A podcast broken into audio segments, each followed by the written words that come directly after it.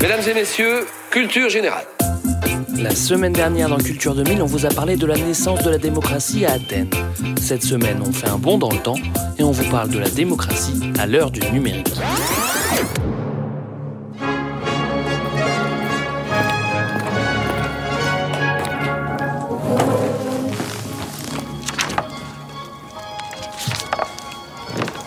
Des mesures, demeurer, demi, démobiliser. Ah, voilà. Démocratie.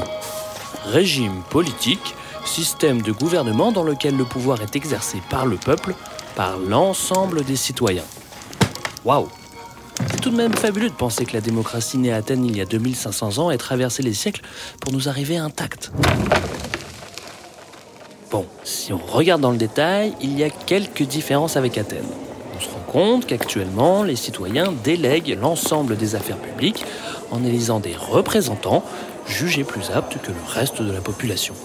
Ok. En fin de compte, l'ensemble des citoyens ne participent pas directement ni activement aux décisions. Mais le monde a bien changé depuis le siècle de Périclès, me direz-vous, et la révolution numérique a bouleversé notre quotidien. Et alors, est-ce que les nouvelles technologies ont également changé la politique? Aujourd'hui, des entreprises spécialisées récupèrent des bases de données faites à partir des traces que nous laissons derrière nous en surfant sur le web, le big data, et recoupent ensuite toutes ces données pour répertorier et classifier une population ou une zone géographique en fonction de leurs tendances politiques, de leurs revenus moyens, de leur niveau d'études, etc., etc. Ces bases de données sont une véritable mine d'or pour les partis politiques. En les utilisant, ils peuvent optimiser et micro-cibler leur campagne.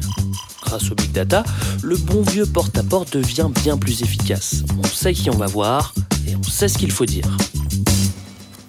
Ça, ce n'est pas une très bonne nouvelle pour la démocratie.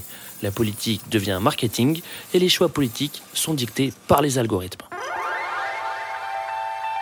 Alors, est-ce que le big data est un danger pour la démocratie? Pas nécessairement.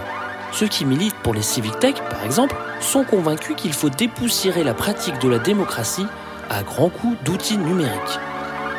Donner la possibilité à tous les citoyens de participer à la construction de la vie publique en un seul clic, faciliter l'engagement et contrôler les élus, c'est ce que promettent les civic tech.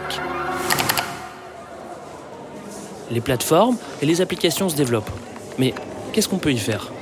Parler directement à un élu, faire remonter des propositions, valider des décisions, voter un budget participatif.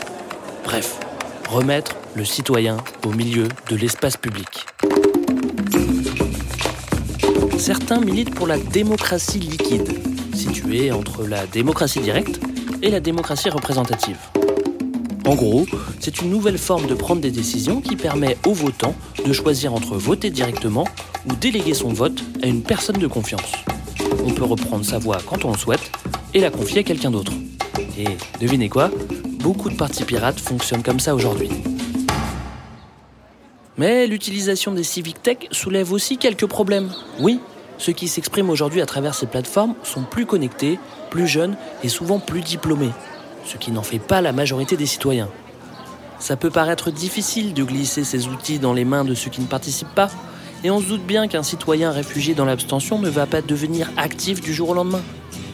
Mais remettre le citoyen au cœur des questions de société, reprendre en main le destin collectif, rendre public, accessible les questions d'économie, d'écologie, d'éducation, de santé, ça, c'est démocratique. Bon, alors, qu'est-ce qu'on fait maintenant? On l'a créé, notre ecclésia numérique?